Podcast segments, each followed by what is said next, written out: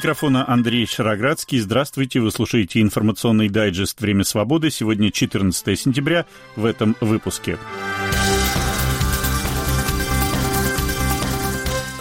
Это если на территории Беларуси будет создана какая-то группировка, то есть еще будет одно направление Украины их так, и уже не одно, если мы говорим о Российской Федерации. Угрожают ли безопасности Украины учение «Запад-2021» и планы разместить в Беларуси российские ракетные комплексы С-400? Президент сейчас является контактным, поэтому он должен, собственно, занимать ответственную позицию, не подвергать опасности здоровья своих коллег. Владимир Путин ушел на самоизоляцию из-за случаев заражения коронавирусом в его окружении.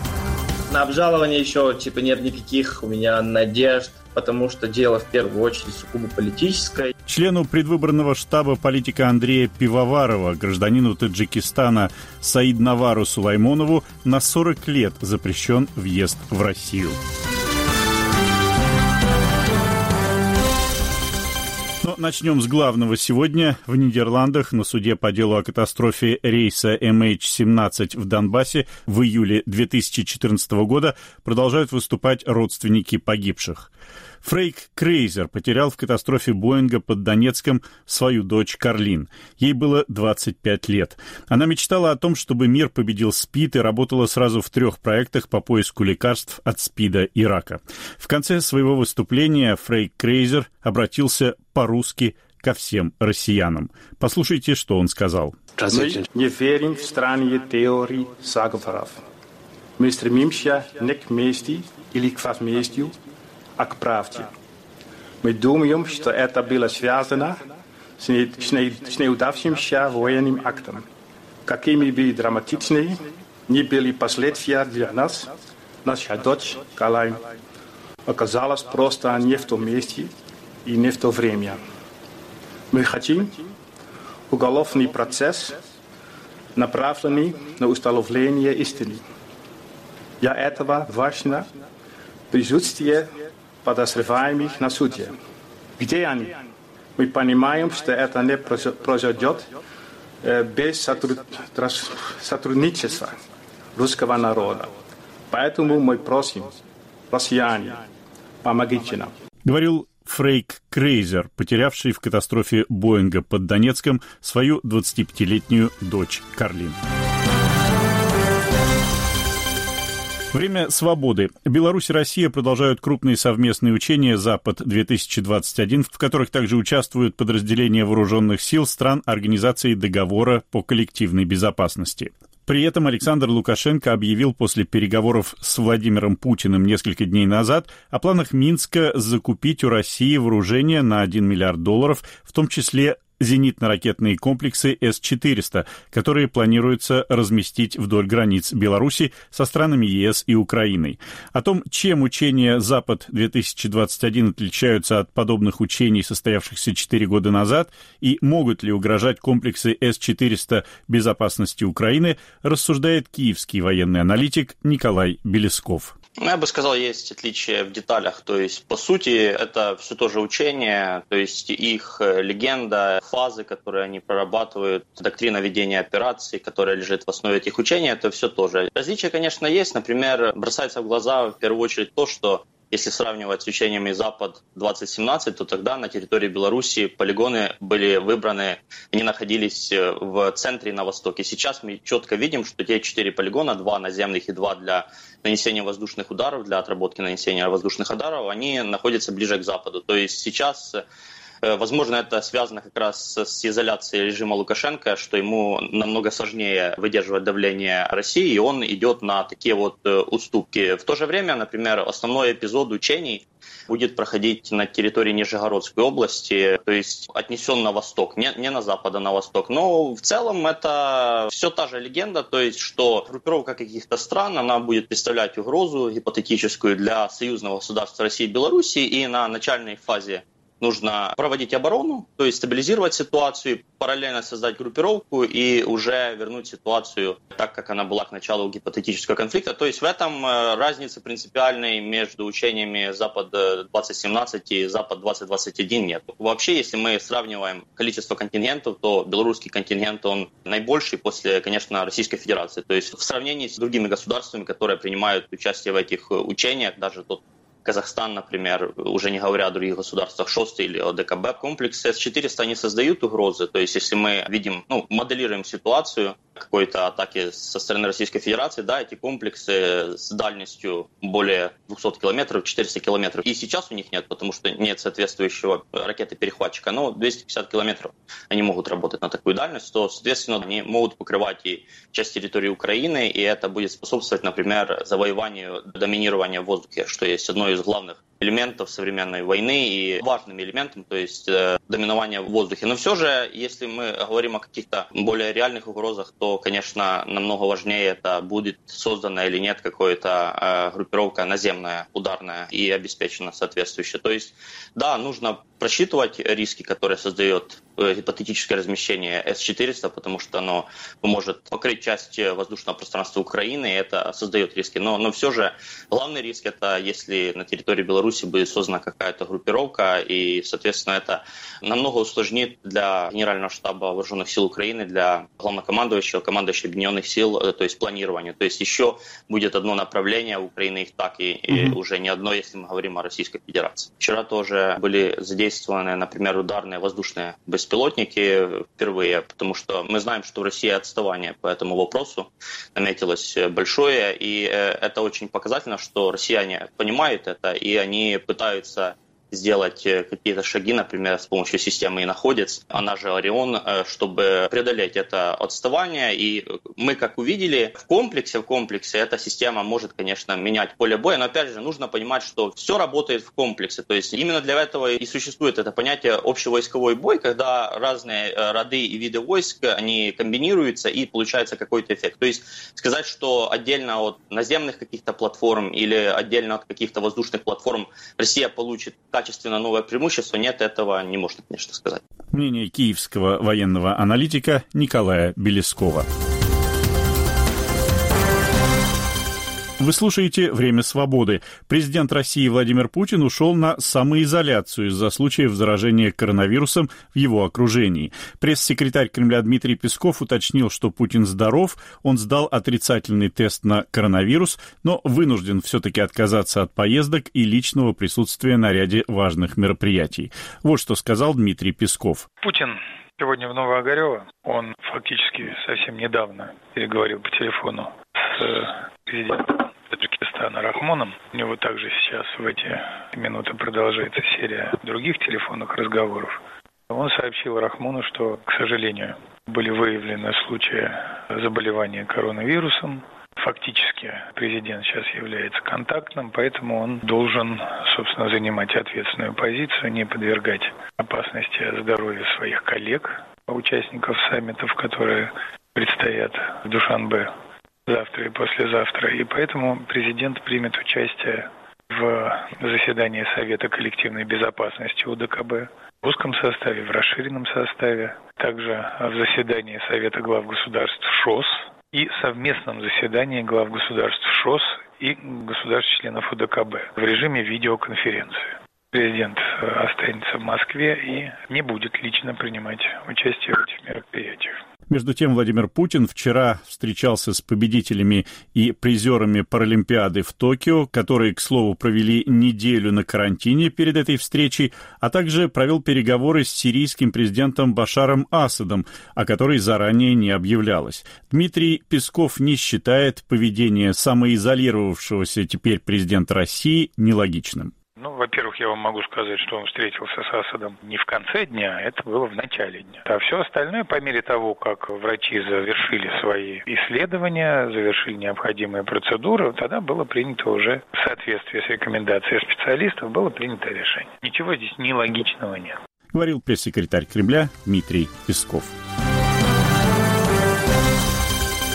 Вы слушаете «Время свободы». Московскому общественному активисту Саиданвару Сулаймонову на 40 лет запрещен въезд в Россию. Сулаймонов гражданин Таджикистана, но в Москве живет с самого детства. Он принимал участие в акциях в поддержку Алексея Навального, а последний месяц работал в предвыборном штабе политика Андрея Пивоварова, арестованного по обвинению в сотрудничестве с нежелательной организацией и ведущего свою избирательную кампанию из-за решетки. Репортаж нашего корреспондента Ивана Ивана Воронина. Команда Пивоварова продолжает кампанию без кандидата. Экс-глава ликвидированного движения «Открытая Россия» под арестом по обвинению в сотрудничестве с нежелательной организацией. А Саиданвар Сулаймонов 4 сентября сообщил, что российские власти признали нежелательным его пребывание в России, ориентировочно на 40 лет. Причем официально об этом решении активиста никто не уведомлял. Он узнал об этом от своего арендодателя, когда тот попытался оформить Саиданвару временную регистрацию. На обжалование еще типа нет никаких у меня надежд потому что дело в первую очередь сугубо политическое. Если бы я нарушил какие-то миграционные СОД и законы, у меня было бы там от, от двух до четырех максимум лет. За это типа 40 лет не дают. За миграционные какие-то неправильные заполненные листки или еще что-то. А так я ничего не, не из миграционных э, норм, из законов ничего не нарушил, поэтому это я напрямую связываю с политикой. Сулеймонов – гражданин Таджикистана, в России с самого детства. Здесь он окончил школу. Друзья называют его Сашей. Работа в команде Пивоварова, рассуждает активист, видимо, стала последней каплей для правоохранительных органов. В протестном движении он со времен московского дела вспоминает, что все началось с поддержки политзаключенного Самаридина Раджабова, осужденного за угрозу применения насилия к полицейским на митинге. В январе Саид Анвара задержали задержали на митинге за Навального, а в феврале уволили из временного госпиталя для больных коронавирусом за фотографию с включенным фонариком. Это был флешмоб сторонников Навального «Любовь сильнее страха». В России, рассказывает активист, у него жена и много родственников. Уже в аэропорту, когда Саиданвар Сулаймонов покидал страну, его увели на отдельный опрос перед вылетом. Активист счел это не просто формальностью. Всем просто указывают на дверь, напоследок что-то такое делают, чтобы люди, которые допустим, как-то не согласны да, с действующей властью, они, чтобы не смогли не вернуться, ничего, потому что припугнули людей. Граждан России припугнули уголовными делами, огромными штрафами, тюрьмами, сроками реальными. А на иностранцев, таких как я, там, и Драк Мерзализаде, нас пугают э, вот, э, жесткими санкциями при вот, пересечении границ, когда мы добровольно, да, причем уходим, вот, нам просто намекают, что нельзя говорить то, что тебе не нравится. По закону у Сулаймонова было три дня на то, чтобы добровольно покинуть Россию после того, как он узнал о своем статусе. Иначе депортация на родину, в Таджикистан, где, по словам активиста, ему могла грозить опасность из-за его политических взглядов. Поэтому он и уехал в третью страну, не дожидаясь депортации. Нежелательным в России иностранного гражданина признают в случае, если тот, по мнению правоохранительных органов, создает реальную угрозу обороноспособности или безопасности государства, либо общественному порядку, либо здоровью населения. По этой же административной статье пожизненно запретили въезд в Россию стендап-комику и драку Мирзализаде. Иван Воронин, Радио Свобода. Время свободы. Цена на газ в Европе сегодня установила новый рекорд, превысив 800 долларов за тысячу кубометров. Мой собеседник, аналитик нефтегазового рынка Михаил Крутихин. Чем объяснить нынешнее повышение цен на природный газ? Это сезонное явление или все-таки устойчивая тенденция? Здесь сразу несколько факторов. Вот этот период роста цен начался с того, что резко взлетел спрос в Азии из-за климатических проблем и из-за того, что сжиженный природный газ из Австралии стал поступать с перебоями. Вот как только взлетел индекс цен в Азии, немедленно пошли вверх цены в Европе, потому что продавцы сжиженного природного газа устремились в Японию, Китай, на Тайвань, в Корею, и в Европе образовался некоторый дефицит, тем более в сезон, когда надо заполнять подземные хранилища газа перед э, отопительными месяцами. На фоне этого взлета цен из-за неравномерного распределения рынков Тихоокеанского и Атлантического решил действовать «Газпром», который, во-первых, поставил на профилактику свой «Северный поток-1», резко снизил подачу газа через Беларусь и Польшу, отказался от программы заполнения своих подземных газохранилищ в Европе, не стал заключать э, долгосрочные соглашения на транзит дополнительных объемов через украинскую территорию. То есть совершил сразу несколько шагов, которые можно трактовать так, что «Газпром» содействует росту цен в Европе.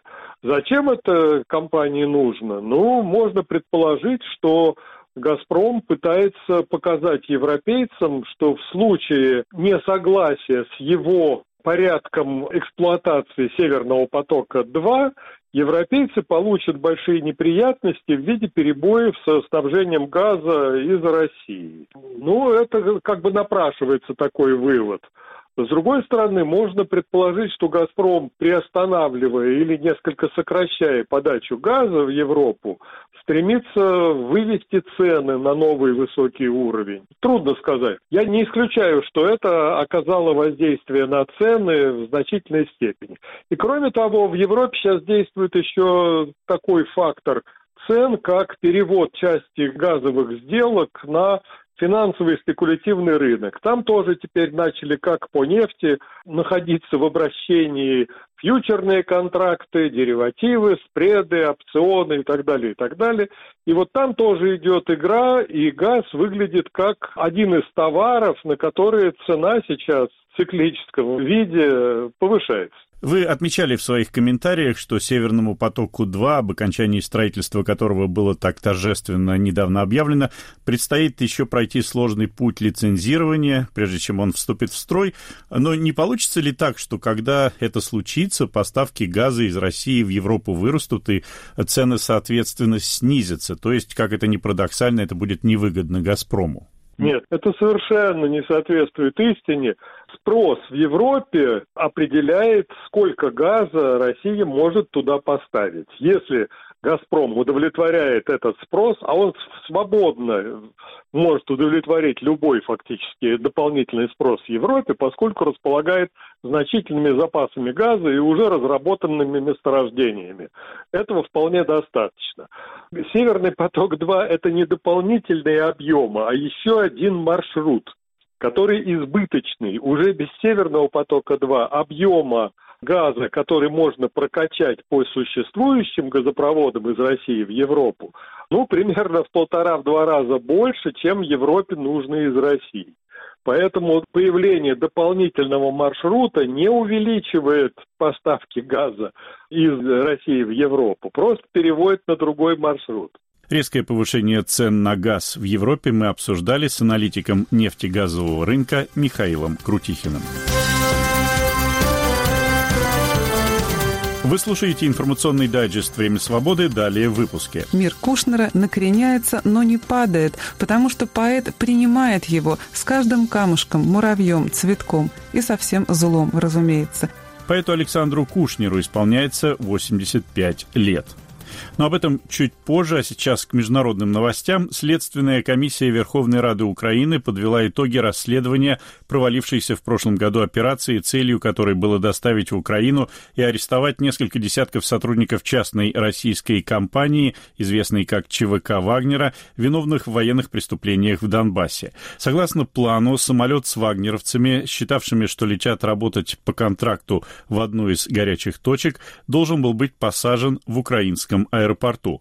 Однако 33 сотрудника ЧВК были неожиданно задержаны белорусскими властями во время промежуточной остановки в Беларуси. Телеканал CNN недавно в своем сюжете рассказал, что операция планировалась при участии спецслужб США и Турции. Главный редактор украинского издания «Цензор нет» Юрий Бутусов считает, что операция сорвалась из-за предательства, совершенного людьми из ближайшего окружения президента Владимира Зеленского. Думаю, что не будет сейчас никаких продвижений на уровне власти.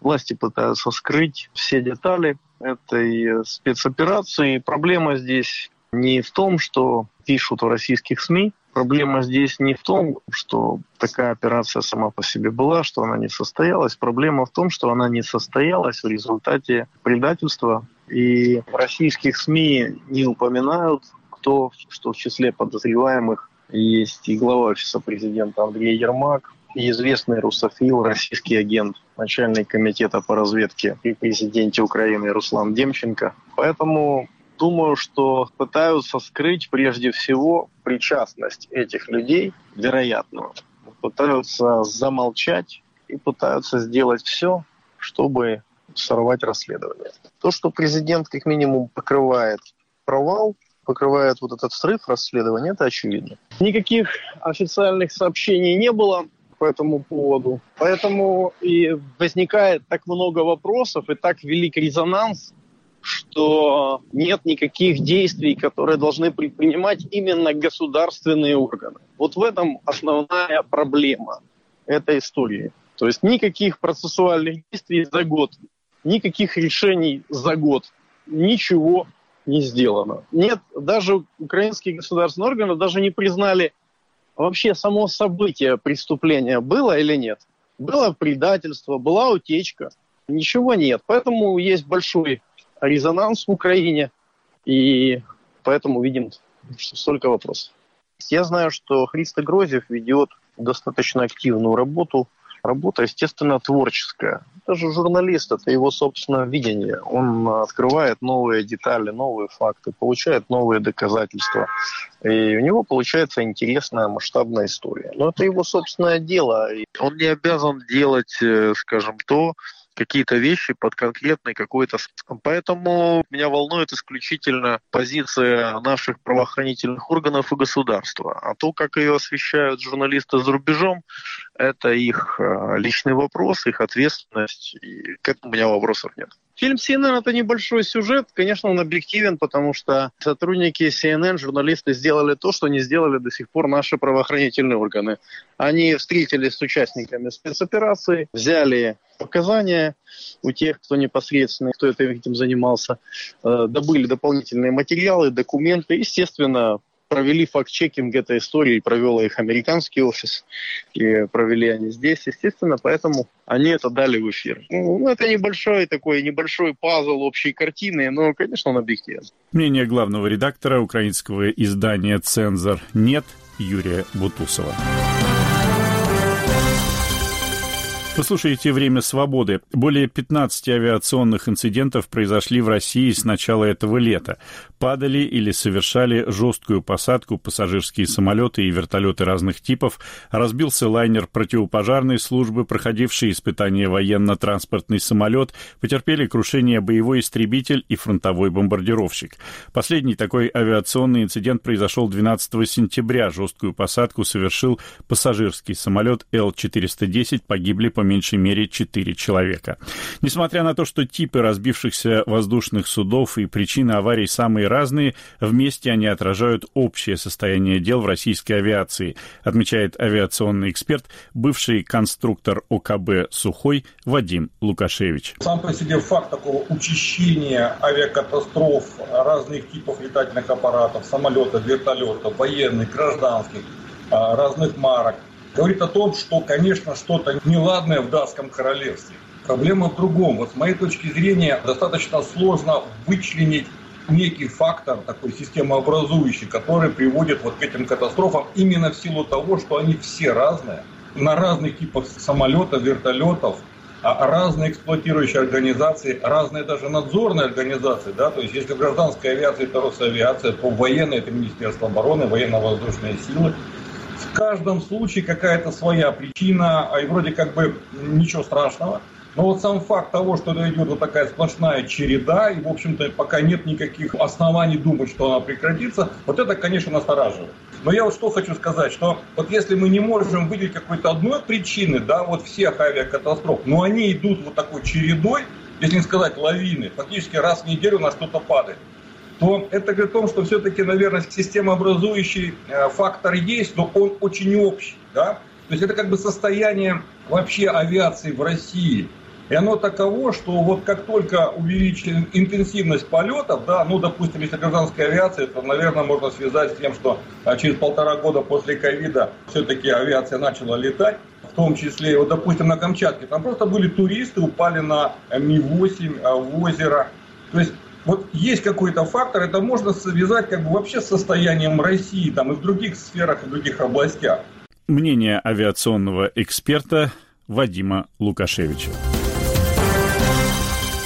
И в заключение о приятном сегодня отмечает свое 85-летие петербургский поэт Александр Кушнер. О нем говорит Татьяна Вольская. Поэт обязан быть молод и по возможности влюблен. Так гласит романтическая традиция, которая к поэтам особенно жестока. Неписанный кодекс чести с давних пор предписывает поэту иметь несчастную любовь, пустой карман, бледное чело, приветствуется изгнание, лавры непризнанного гения, ранняя смерть. Слава богу, не все поэтические судьбы изготовлены по этому рецепту. Помню в 90-е годы, когда литераторы второй культуры вышли из подполья навстречу позднему и часто, но не всегда заслуженному признанию, в опьянении перемен стали раздаваться речи о том, что, мол, если кто не сидел или в кочегарке не работал, то какой же это поэт. Помню, как Александр Кушнер тихо, но внятно, как терпеливый учитель, попытался тогда объяснить в литературной газете, что всего этого далеко недостаточно, чтобы стать хорошим поэтом. Я думаю, что сам Кушнер счастливо проскользнул между Сциллой и Харибдой, подстерегавшими пишущих людей советского времени. Он не купился на пряники официозной литературы и не ушел в подполье, где тоже были свои соблазны и скелеты в шкафу. Но, может быть, самое главное, он не вписался в общемировой романтический штамп и остался самим собой, несмотря на то, что это многих раздражало. Помню, я когда-то написала на его избранную рецензию, общий смысл которой сводился к тому, как это поэт смеет быть счастливым, причем по пустякам, почему у него нет милого моему сердцу трагического восприятия мира. Я и сейчас так думаю, нет у Кушнера этого трагизма, столь свойственного поэту. Но думаю также и о том, что, видимо, таков был высший замысел о нем, того, кто вложил ему в руки перо. И что от иной, легкой вроде бы строчки Кушнера «Я чокнутый, как рюмочка в буфете», например, мир вдруг начинает так звенеть, так опасно накреняться, что многие трагические тома, как говорится, отдыхают. Мир Кушнера накреняется, но не падает, потому что поэт принимает его с каждым камушком, муравьем, цветком и совсем злом, разумеется. Никаких истерических возвратов билета Творцу. Сам он пишет об этом так. «Ты же выбрал земные соцветия и огонь белокрылый, дневной. Так сидишь, оставайся в ответе за все слезы, весь ужас земной». Александр Кушнер принимает этот мир и поэтому, без сомнения, поэт и сегодня молод и влюблен. Татьяна Вольская о поэте Александре Кушнере. Мы присоединяемся к поздравлениям Александру Семеновичу в связи с его 85-летием. Это был информационный дайджест «Время свободы». Слушайте нас на сайте русской службы «Радио Свобода» и на основных платформах подкастов. Подписывайтесь на телеграм-канал «Время свободы». Ну а продюсер этого выпуска Наталья Аркадьева, автор-ведущий Андрей Шароградский. До свидания.